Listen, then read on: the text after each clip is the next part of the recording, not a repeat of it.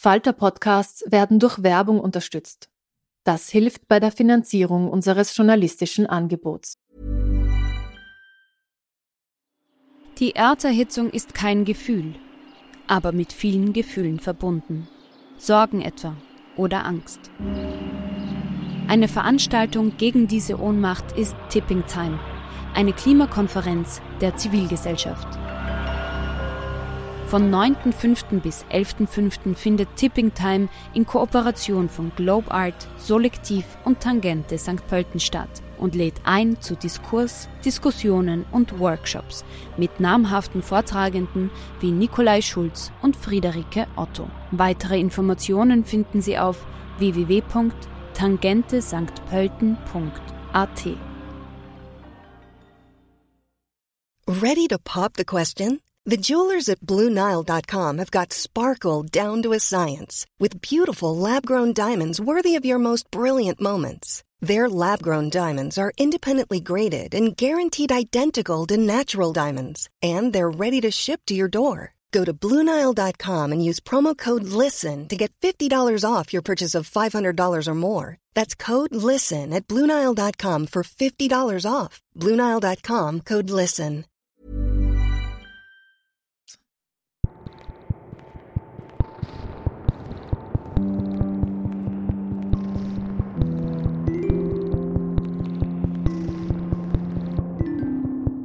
Herzlich willkommen bei einer neuen Folge von Besser lesen mit dem Falter. Erinnern Sie sich noch an Sommerhaus später? Die Autorin Judith Herrmann war damals 28 und das Buch war ein Riesenerfolg. Nun 20 Jahre und fünf Bücher später ist ihr neues Buch im S. Fischer Verlag erschienen mit dem schlichten Titel Daheim. Und es hat zum Glück nichts zu tun mit Social Distancing und Homeoffice. Mein Name ist Petra Hartlieb und heute ist Judith Herrmann bei mir zu Gast. Wir reden über die Einsamkeit, über Abschiede und Aufbrüche und warum es besser ist, wenn man manchmal gar nicht so viel redet. Ja, liebe Judith Herrmann, das Buch ist vor ein paar Wochen erschienen. Die Resonanz ist großartig. Sowohl die Kritikerinnen als auch die Buchhändlerinnen, zumindest die, mit denen ich geredet habe, und auch die Leserinnen sind begeistert. Das Buch ist aber schon viel länger fertig. Es hätte eigentlich letztes Jahr erscheinen sollen. Erzähl uns mal kurz, warum das so lange gedauert hat. Also ich habe das Buch 2019 im Winter zu Ende geschrieben und dann lektoriert im Februar 2020.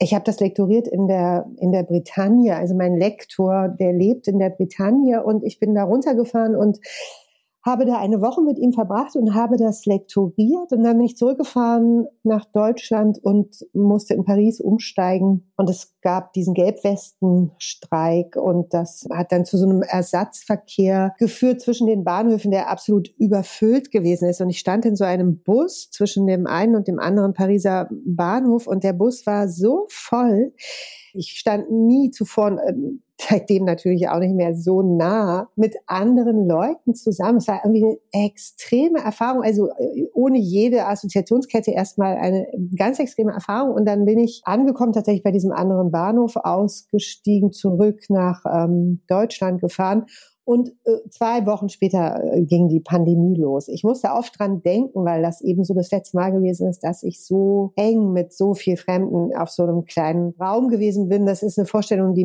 die einem heute irgendwie völlig wie so surreal gruselig erscheint und vermutlich irgendwie eigentlich auch gruselig. Genau. Also diese Pandemie ging los und ähm, das Buch ging zeitgleich an den Verlag, die die lektorierte Fahne und im April rief der Verlag mich an und schlug mir vor, das Buch, das eigentlich im Oktober hätte erscheinen sollen, zu verschieben auf dieses Jahr, auf das Frühjahr 2021 in der irrigen Annahme, dass dann alles wieder so wäre wie, wie, wie zuvor. Also im April 2020, ach, man wusste nicht, was ist ein Aerosol, man wusste irgendwie überhaupt gar nichts und irgendwie dachten eben alle, hoffentlich hört es bald wieder auf. Und das dachte auch der Verlag und deshalb haben sie das früher dieses Jahres vorgeschlagen.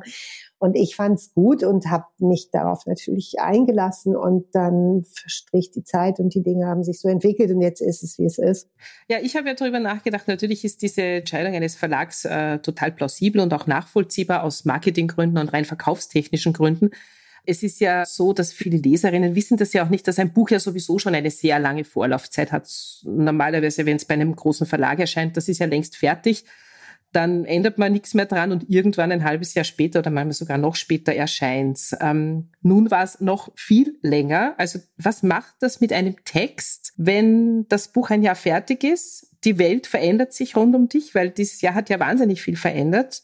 Der Text ist der gleiche geblieben, aber es ist natürlich trotzdem nicht das gleiche. Macht das was mit einem? Hat man dann so das Gefühl, oh Gott, ich muss da noch mal ran, ich muss noch mal umschreiben, ich muss das anpassen oder hast du dann einfach abgeschlossen damit? Also der Prozess des Abschließens an und für sich, egal jetzt unter welchen Umständen der stattfindet, der ist so merkwürdig und schwer und irgendwie auch radikal, dass der, wenn er dann einmal stattgefunden hat, unumkehrbar ist. Also man mag das Gefühl haben, man möchte noch mal was verändern, aber es ist einfach überhaupt gar nicht mehr möglich.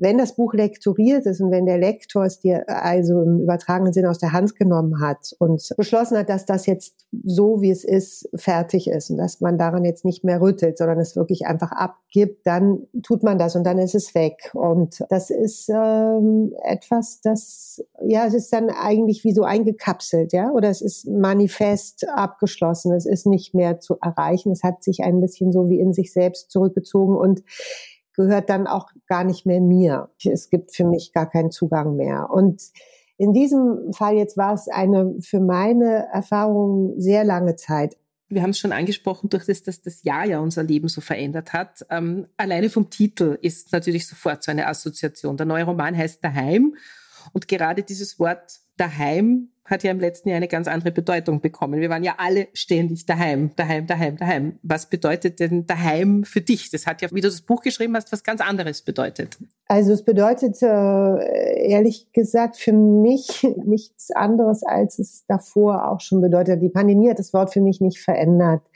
Das Wort ist eigentlich, glaube ich, so etwas wie ein utopistisches Wort, ist ein Wort aus einem Märchen, ein bisschen ein utopischer Ort. Es ist ja ein Wort, was im Buch überhaupt kein einziges Mal vorkommt. Ähm, das, niemand sagt das, also niemand fragt danach oder niemand nennt einen Zustand so oder ein Haus oder ein Ort. Es wird viel über Wurzeln gesprochen und über Heimat und über diese Frage, wo komme ich her, wo gehe ich hin und gehöre ich zu einem Ort oder gehöre ich da nicht hin. Und ähm, für mich ist dieses Daheimwort so ein bisschen wie ein Oberbegriff für all das. Und es ist vielleicht das, wonach sich alle sehnen und was alle irgendwie gerne hätten und ähm, was sie auch zum Teil finden und, ähm, und, und mit sich tragen, aber in ganz vielen verschiedenen Ausführungen und Gestalten. So gar nicht faktisch, ja, gar nicht also an einen Ort gebunden, sondern an etwas in sich selber gebunden, ja.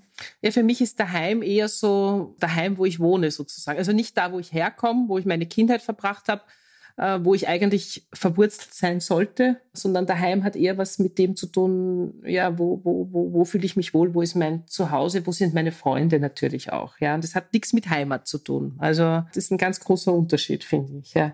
Ähm, wir müssen ein bisschen vorher einsteigen, weil die Geschichte beginnt ja eigentlich etliche Jahre vor der eigentlichen Handlung des Buches, also quasi die, die Anfangsgeschichte des Buches. Es geht um eine junge Frau, die sich so ein bisschen treiben lässt und sie bekommt ein ganz skurriles Jobangebot. Ähm, erzählst du uns ganz kurz, was, was das für ein Jobangebot ist und was das sozusagen auf sich hat damit? Diese junge Frau, sehr junge Frau, die arbeitet in einer Zigarettenfabrik in der Herstellung äh, für Zigaretten und wohnt in so einer Neubausiedlung am Stadtrand und geht immer abends runter zur Tankstelle, um sich ein Eis zu kaufen. Es ist Sommer, ziemlich heiß und so ein bisschen so träge, langgezogene Tage vielleicht. Und sie begegnet an dieser Tankstelle einem alten Mann. Äh, der spricht sie an und äh, lädt sie ein, ihn zu Hause zu besuchen und macht ihr den etwas skurrilen Vorschlag, sie könne ihn möglicherweise als seine Assistentin auf einer Reise äh, begleiten nach Singapur und zurück. Er wäre Zauberer und ähm, er bräuchte eine Assistentin für diesen Trick mit der Kiste für die zersägte Jungfrau. Das ist eine ein bisschen ähm, unwirkliche Begegnung an dieser Tankstelle die der Erzählerin lange nachhängt und, und, sie denkt darüber nach, diesen Mann zu besuchen und denkt dann so lange und so angestrengt darüber nach, bis sie es tut und ihn besucht und er sie in Gegenwart seiner Frau und alles sehr höflich und super offiziell und so ganz fein auch ähm, in diese Kiste äh, äh steigen lässt und sie dort zum Schein zersägt, damit sie sieht, worum es geht, was also das Prozedere wäre während dieser ähm, Kreuzfahrt nach Singapur und zurück. Ja, sie absolviert das und steht das durch und hört sich dann die detailliertere Fassung dieses möglichen gemeinsamen Reisens an. Sie würden also zu dritt auf einem Kreuzfahrtschiff über mehrere Monate sein, sich dreimal, sie müsste sich dreimal in der Woche zersägen lassen, dann würden sie irgendwann wieder nach Hause zurückkehren. Und ähm, das nimmt sie als einen Vorschlag mit zurück in ihr Leben, in der Wohnung, in der Neubausiedlung und ähm, mit der Arbeit in der Zigarettenfabrik und denkt darüber nach und, und lässt es ähm, ziehen. Also sie kommt nicht zum vereinbarten Zeitpunkt, sie kommt, sie macht es nicht, sie lässt es irgendwie so stehen. Also sie, es gibt so eine merkwürdige Situation dann in der Geschichte, dass sie packt den Koffer und sie äh, räumt die Wohnung auf und sie macht so die Wohnungstür auf, aber dann setzt sie sich doch nochmal auf den Balkon, raucht eine Zigarette und dann bricht das ab und es ist irgendwie klar, sie, sie macht es nicht, sie lässt es sein, genau. Beim Lesen hält man ja unwillkürlich den Atem an. Ich meine, die geht in einen fremden Bungalow zu einem alten Zauberer, der hat so einen fadenscheinigen Anzug an und so Schlangenlederstiefel. Du beschreibst es ja ganz drastisch und legt sich in eine Kiste äh, mit 50, wenn du sowas liest, schreit jede Faser in dir, mach das nicht, mach das nicht, das ist total gefährlich. Aber mit, mit 20 macht man solche Sachen, oder? Und meistens gehen sie ja gut aus. Also wir haben ja alle solche Sachen gemacht. Ich, auch ich erinnere mich nicht, ich bin in keine Kisten gestiegen, aber ich habe mal einen Obdachlosen vom Karlsplatz eingeladen, bei mir ein Bad zu nehmen und habe ihm was zu essen gekocht. Also jetzt, wenn mein Kind das machen würde, ich würde durchdrehen vor Angst. Warum macht man das mit 20? Mhm. Hat man, hat man da so ein Grundvertrauen, dass das gut ausgeht? Das ist schön, dass du das erzählst mit dem Obdachlosen und dem Bad und dem Essen. Also, weil ich dich sonst gerne gefragt hätte, das hast du doch sicher auch gemacht. Oder sowas machen wir doch eben ja. alle, genau. Also. Jetzt schlage ich die Hände über den Kopf zusammen. Ja, also mit 20, man hat, glaube ich, zum einen ein Grundvertrauen ins Leben. Man hat vielleicht auch eben noch gar nicht, also Angst äh, oder ja, doch Angst entsteht ja irgendwie auch durch Erfahrung, also durch die Dinge, die einem geschehen oder geschehen können oder die man liest, dass sie sein könnten und so weiter und so weiter. Mit 20 ist dieses Maß eben, beginnt sich ja gerade erst zu füllen. Also du bist eben ganz am Anfang deiner möglichen Erfahrungen und Einsichten und Begegnungen und äh, ist ein bisschen so ein Drahtseilakt. Man denkt, man kommt da einfach rüber, was soll sein. Und das ist ja auch irgendwie richtig. Also gibt natürlich ängstlichere und weniger ängstlichere Naturen, aber so an und für sich muss man all diese Dinge auch ausprobieren, um später zu wissen, dass sie eben gut gegangen sind, obwohl sie hätten schief gehen können. Ich glaube, es geht sowieso mehr gut als schief. Aber das, was schief geht, äh, ist, ist irgendwie eindrücklicher oder ist, äh, ja, das ist, ist größer, größer, einfach. Das genau. wird mehr aufgebauscht, das bleibt dir in Erinnerung und so weiter, ja. Und war dir von Anfang an klar, dass diese Geschichte der Ausgangspunkt für einen neuen Roman ist oder stand diese Geschichte einfach mal so in deinem Kopf? Also du hast mir ja so ein bisschen eine Denksportaufgabe gemacht. Ich habe diese, ich habe dein Buch zu lesen begonnen und habe mir die ganze Zeit gedacht, oh Gott, ich kenne diese Geschichte woher kenne ich diese Geschichte? Und ich bin lange nicht drauf gekommen und man dachte, vielleicht hat der Verlag vor einem Jahr schon eine Leseprobe verschickt oder so, bis ich dann drauf gekommen bin, es ist Teil dieses Buches, liest das Buch, Literatur in einfacher Sprache. Ich habe damals auch mit Hauke Hückstedt einen Podcast gemacht, also ich kenne die Geschichte und es ist mir dann Gott sei Dank eingefallen. War zuerst die Geschichte da und dann hast du gedacht, ich muss wissen, was mit dieser Frau passiert? Oder war das immer ein großer Teil? Nein, das war eigentlich genauso. Also zuerst war die Geschichte da, allerdings nicht in einfacher Sprache, sondern in, also in meiner Sprache, die jetzt ja auch nicht unbedingt super kompliziert ist, aber auch nicht total reduziert.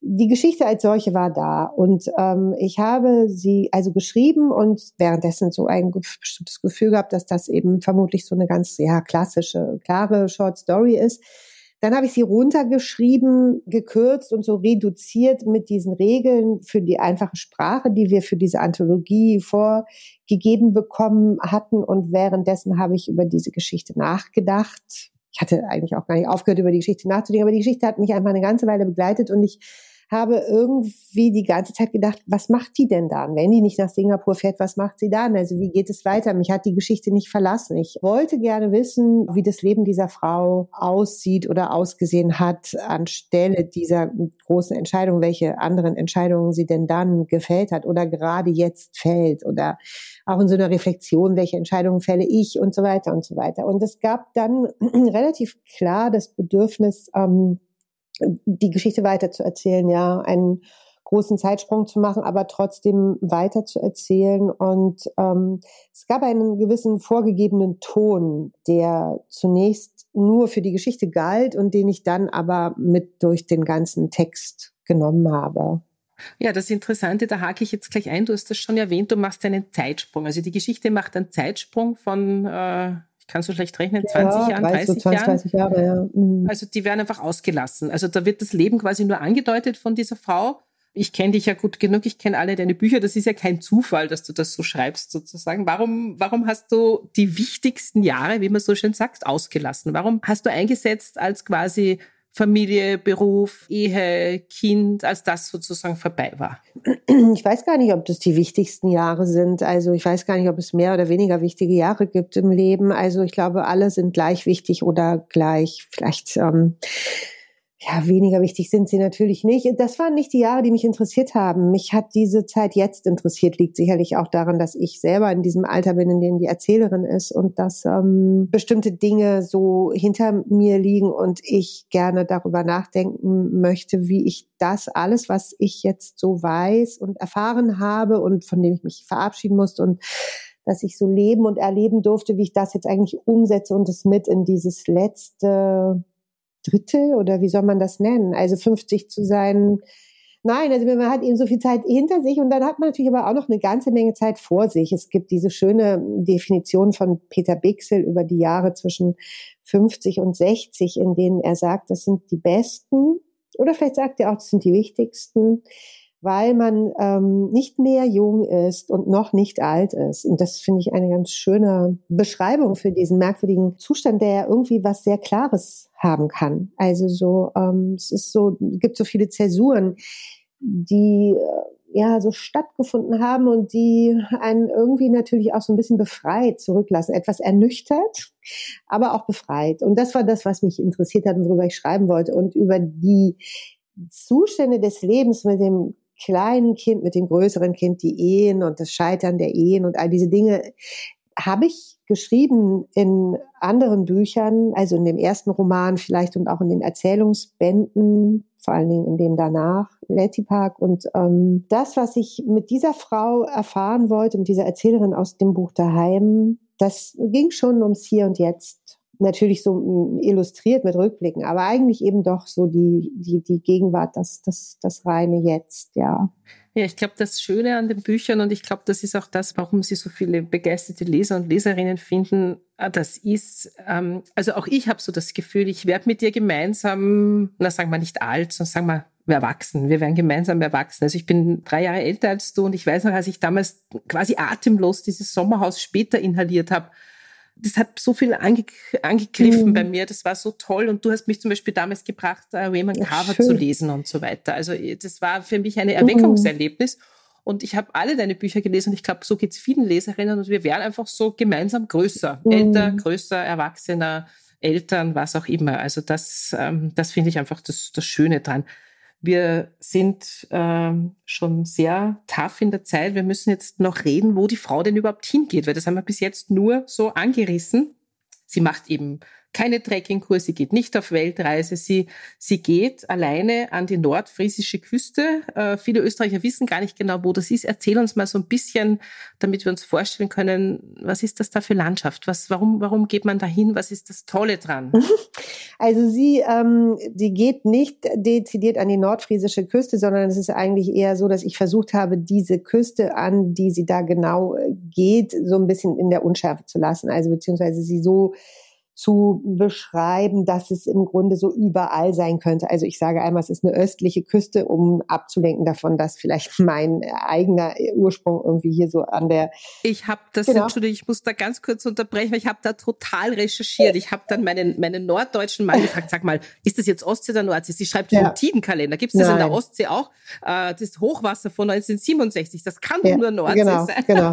Also ich habe versucht, es, da rauszufinden, ja, wo es genau. ist. Ja, genau. Es ist eine, also von mir beabsichtigt beabsichtigte Ortsverwirrung eigentlich, weil ich es gerne so, das geht mir aber auch bei allen Büchern so, ich will immer nicht genau sagen, wo es ist. Ähm, möglicherweise, weil ich, weil ich eben auch eigentlich tatsächlich über Orte schreibe, die mir dann äh, so nah sind oder so. Also sie geht an die Küste und sie geht auch nicht an die Küste, weil sie diese Landschaft äh, gut findet oder weil das eine, ein Landstrich ist, an den sie unbedingt will, sondern sie geht ein bisschen emotionslos einfach dahin, wo, äh, wo ihr Bruder lebt. Also sie äh, geht zu einem Teil ihrer Familie und dieser Bruder lebt eben seit einiger Zeit an der Küste und der hat dort eine, eine Kneipe oder ein Restaurant und sie arbeitet bei ihm. Also es ist einfach ein ganz pragmatisches, äh, eine ganz pragmatische äh, Entscheidung für einen Ort. Ähm, diese Entscheidung ist geprägt von der Arbeit. Also sie wird für ihn arbeiten und deshalb ist sie dort, wo sie ist und sie mietet sich ein Haus am Dorfrand. Also sie äh, geht nicht in diese dörfliche Gemeinschaft rein, sondern sie bleibt irgendwie so draußen, kommt an und sieht sich eigentlich erstmal ähm, alles an. Also sie ähm, guckt, wo sie ist und sie hält einen bestimmten Abstand und sie ist sich auch überhaupt nicht sicher, ob sie da bleiben wird oder ob sie weiterziehen wird. Sie hat zunächst nicht vor, sich niederzulassen. Ja, ähm, es ist ja eine, eine sehr eigene Landschaft dort mit auch sehr eigenen Menschen. Also die nicht wahnsinnig viel reden, die nicht sehr kommunikativ sind. Es gibt sehr wenig Personen, was so ein bisschen auffällt in deinem Buch.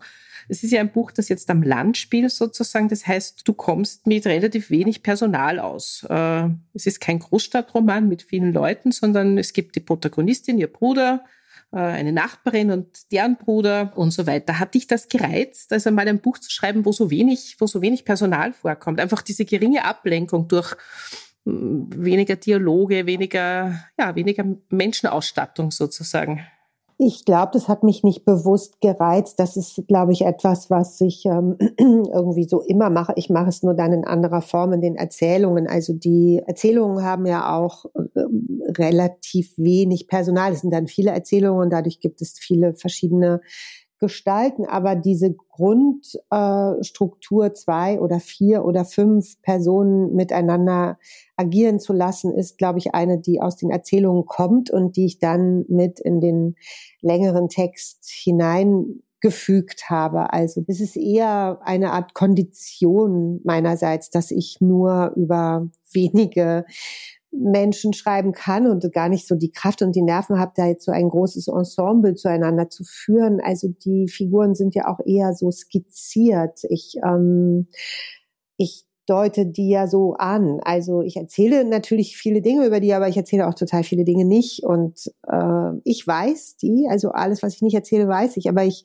entscheide mich dann immer dafür, bei dieser Skizzenhaftigkeit zu bleiben, um es auch ein bisschen so an den Leser abzugeben und dem Leser zu überlassen, das Skizzierte dann mit den eigenen Bildern so aufzufüllen. Und ähm, ich glaube, es ist nicht eine beabsichtigte Struktur, sondern einfach eine, die an, an den Kräften liegt, die ich habe und der Haltung, mit der ich erzähle. Ja, was ja auch interessant ist, die Protagonistin hat keinen Namen. Mir ist das erst im letzten Drittel eigentlich aufgefallen. Also ich habe das Buch gelesen und für mich war das irgendwie egal und ich habe dann nochmal alles nachgeblättert und gedacht, hat die wirklich keinen Namen?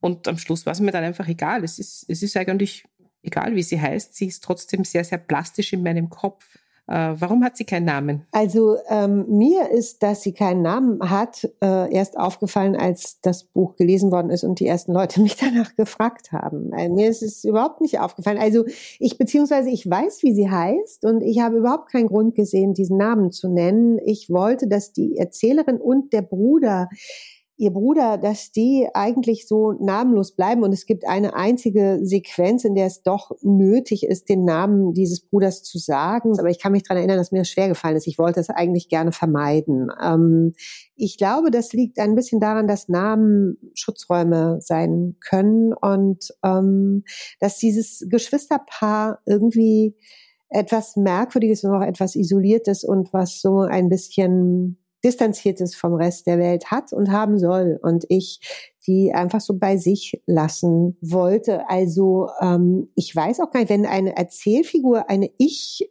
Erzählerin oder ein Ich-Erzähler ist, dann ähm, ergibt sich das einfach. Ich nehme an, wenn sie dir wirklich nah gekommen ist oder du dich so weit für sie interessierst, dann gibst du ihr einfach einen Namen. Und das ist dann auch der richtige. Also es gibt, es, es ist dann, so heißt sie dann für dich, weil es deine Figur ist, ja. Mhm. Was besonders schön ist in deinem Buch, ich musste ja wahnsinnig oft an Adalbert Stifter denken. Hast du Stifter gelesen in deinem Leben sicher, oder? Ja. Hin und mhm. wieder mal. Also, weil diese Naturbeschreibungen, die du machst, du sagst ja, die Menschen hast du skizziert, aber die Naturbeschreibungen, diese Meer, der Himmel, mhm. diese verschiedenen Farben, der Sand, das ist ja fast für mich ein bisschen stiftermäßig. Ja, das ist aber ein großes Kompliment. Mhm. Es gibt einen wunderschönen Brief, wo Stifter das Meer beschreibt. Das drei Seiten beschreibt er das Meer. Das mhm. ist Wahnsinn. Und mich hat das sehr, sehr daran erinnert, als du den Himmel beschrieben hast, als du diese verschiedenen Sanddünen beschrieben hast und so. Äh, ist dir das leicht gefallen, weil du diese Landschaft magst oder einfach, weil du es einfach kannst? Oder ist es leichter, über Menschen zu schreiben oder über Natur?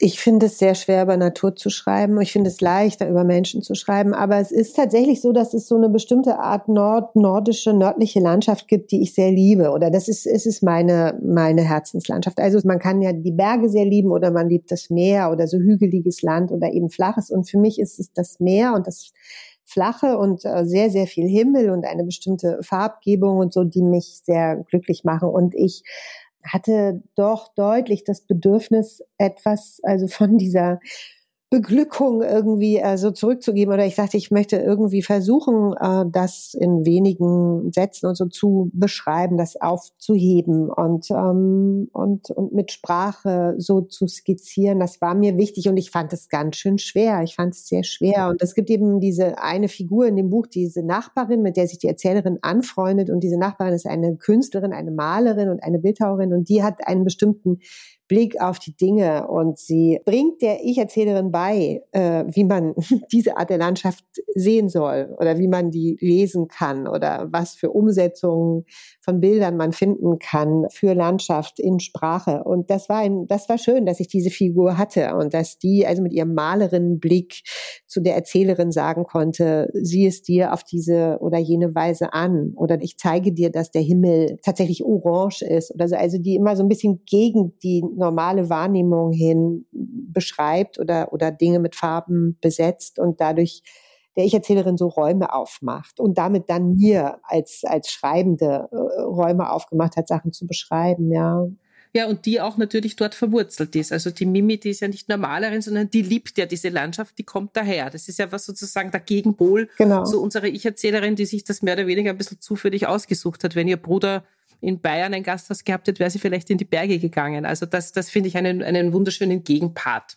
Wir hätten noch so viel zu reden, nämlich die Liebe ist auch ein Bestandteil des Buches. Die Liebe nicht mit Pauken und Trompeten und roten Herzchen, sondern mit Gummistiefeln, also recht nüchtern und pragmatisch. Was ich fast noch ein bisschen wichtiger finde, ist äh, das Thema die Natur. Also man kann nicht über Natur schreiben, ohne dabei über die Zerstörung zu schreiben. Und in diesem Buch passiert das natürlich auch und zwar sehr, sehr leise, finde ich. Also sozusagen zwischen den Zeilen. Es gibt diesen trockenen Sommer, es gibt einen Stall mit tausend Schweinen, das wird aber jetzt nicht groß gewertet.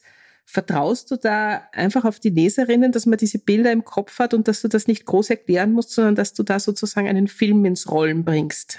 Ich habe es mir gewünscht, ja. Mhm. Bei mir hat's funktioniert. Da bin ich froh. Also es war so ein bisschen, ich, ich würde darum so bitten oder ich, ich wünsche es mir, ja. Es ist, ähm, ich wusste, dass ich nicht ein Buch über dieses Land hier oder die Landschaft oder überhaupt das Land, Leben und all diese Dinge schreiben kann, ohne darauf zu verweisen, dass das alles zerbrechlich und heikel und, und gerade jetzt eben so schwierig ist und dass diese Themen uns alle beschäftigen und dass sie natürlich auch mich als Schreibende beschäftigen. Auf der anderen Seite bin ich überhaupt nicht in der Lage, einen Klimakatastrophenroman zu schreiben oder deutlich politisch äh, zu texten oder diese Dinge wirklich mit in die Handlung aufzunehmen und so. Aber ich wollte deutlich machen, dass ich weiß, dass sie da sind und dass sie mich beschäftigen und dass sie dementsprechend natürlich auch die Figuren beschäftigen. Und ich wollte, dass die Figuren darüber reden. Und das tun sie. Und gleichzeitig reden sie aber auch darüber, dass das Reden darüber schwierig ist. Also, dass es in unser aller Bewusstsein ist und dass es aber schwierig ist, das mittels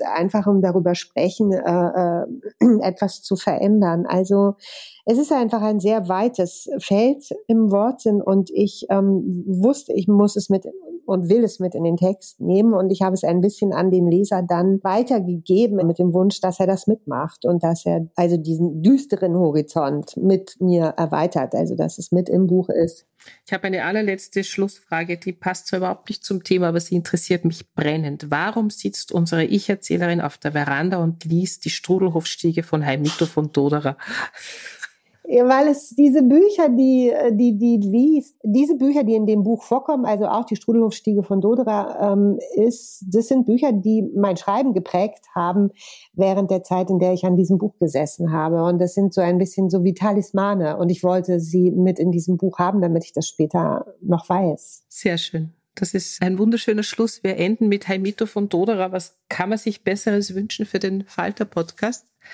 Ähm, ja, vielen Dank. Ich hätte noch tausend Fragen gehabt, aber irgendwann sehen wir uns und ich frage dich ja, das. Ich freue mich, freue ich mich. Mhm. Bevor uns nun Judith Herrmann eine kurze Stelle aus ihrem neuen Buch Daheim vorliest, ein paar Tipps aus der Falter-Redaktion. Hallo, mein Name ist Kirstin Breitenfellner. Ich bin im Falter für das Sachbuch und Kinderbuch zuständig und habe heute zwei Sachbücher mitgebracht. Das erste ist von Claudia Hammond, Die Kunst des Ausruhens, wie man echte Erholung findet und ist erschienen bei Dumont. Ja, wir haben ja einige Lockdowns hinter uns, in denen die einen zur Untätigkeit verdammt sind, andere aber noch mehr Stress haben als vorher und manche eigentlich beides davon. Also so eine Art rasender Stillstand. Ja, und für beide, die so viel und die zu wenig zu tun haben, empfehle ich dieses Buch, Die Kunst des Ausruhens. Ja, Ausruhen bedeutet nicht bloß nichts tun, sagt Claudia Hammond, sondern eine Pause zu machen zwischen zwei Tätigkeiten. Und das heißt auch, dass man nicht ausruhen kann, wenn man gar nichts zu tun hat, weil dann kann man ja auch keine Pause machen. Ja, das Buch beruht auf einer Studie, die mit 18.000 Teilnehmern in 135 Ländern durchgeführt wurde. Und da wurde so eine Top 10 des Ausruhens erstellt. Und wie eine echte Top 10 geht es von oben nach unten, also von Platz 10 zu Platz 1. Das lese ich kurz vor. Das sind Achtsamkeit, Fernsehen, Tagträumen, ein heißes Bad nehmen, spazieren gehen, nichts Besonderes tun, Musik hören, allein sein, in der Natur sein und last but not least, also Top 1 ist Lesen. Ja, Claudia Hammonds gibt selbst zu, dass sie nicht sehr gut im Ausruhen ist und umso glaubwürdiger ist sie eigentlich. Also ihre Methode zum Ausruhen ist Gärtnern und sie läuft dann halt in den Garten und reißt Unkraut aus und redet mit ihren Nachbarn. Ausruhen äh, betrifft natürlich Körper und Geist, also das Geplapper der Gedanken und die Achterbahnfahrt der Gefühle genauso. Das mit dem Kapitel Achtsamkeit abgehandelt. Lustig ist, dass Claudia Hammond eine Lanze für das moderate Fernsehen bricht. Also sie findet Fernsehen top fürs Ausruhen.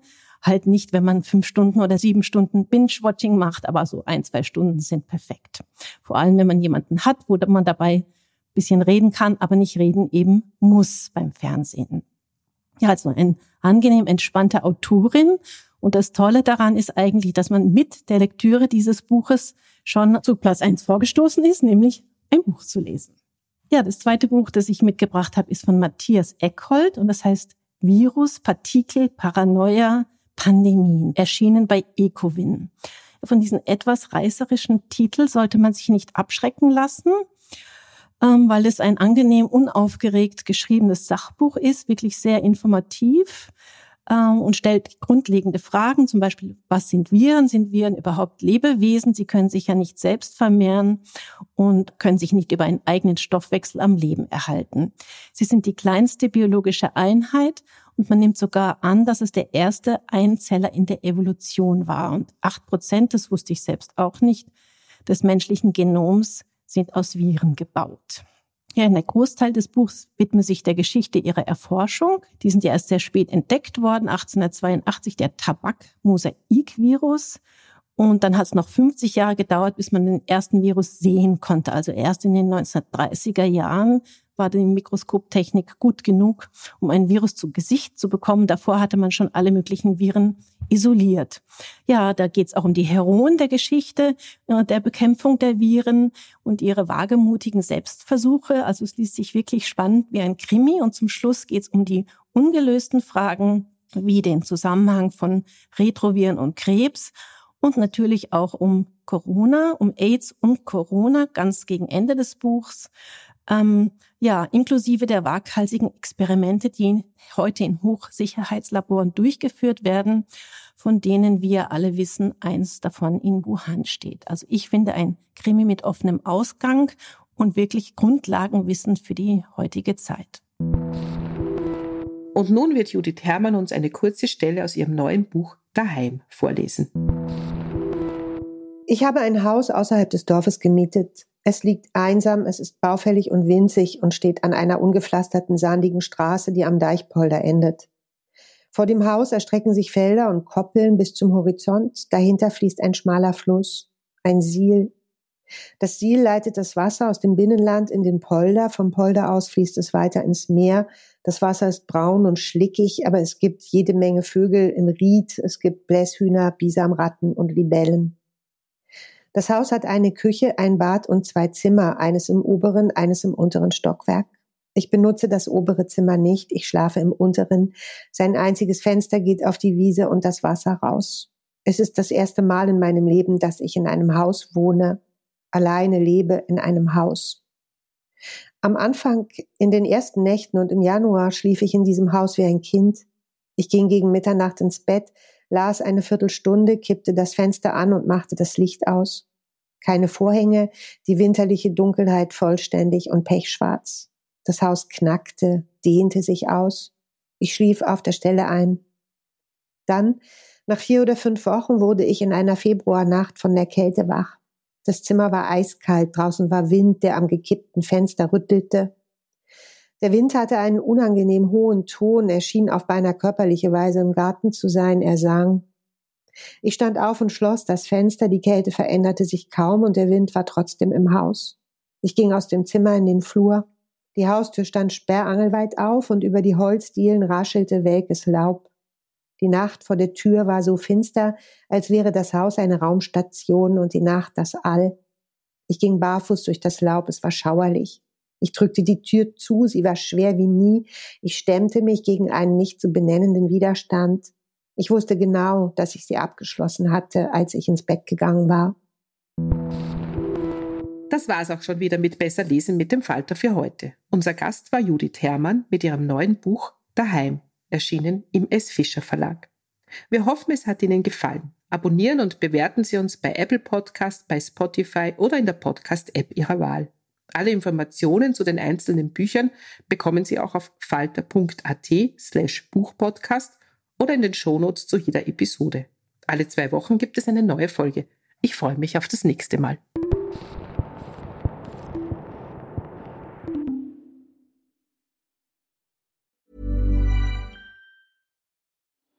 Die Erderhitzung ist kein Gefühl, aber mit vielen Gefühlen verbunden. Sorgen etwa oder Angst. Eine Veranstaltung gegen diese Ohnmacht ist Tipping Time, eine Klimakonferenz der Zivilgesellschaft.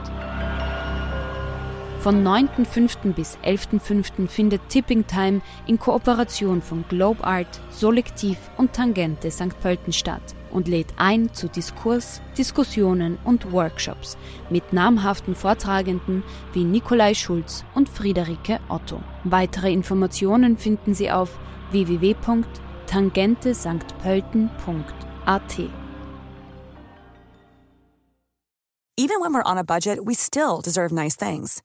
Quince is a place to scoop up stunning high-end goods for 50 to 80% less than similar brands. They have buttery soft cashmere sweaters starting at $50, luxurious Italian leather bags, and so much more. Plus, Quince only works with factories that use safe, ethical, and responsible manufacturing. Get the high-end goods you'll love without the high price tag with Quince. Go to quince.com/style for free shipping and 365-day returns.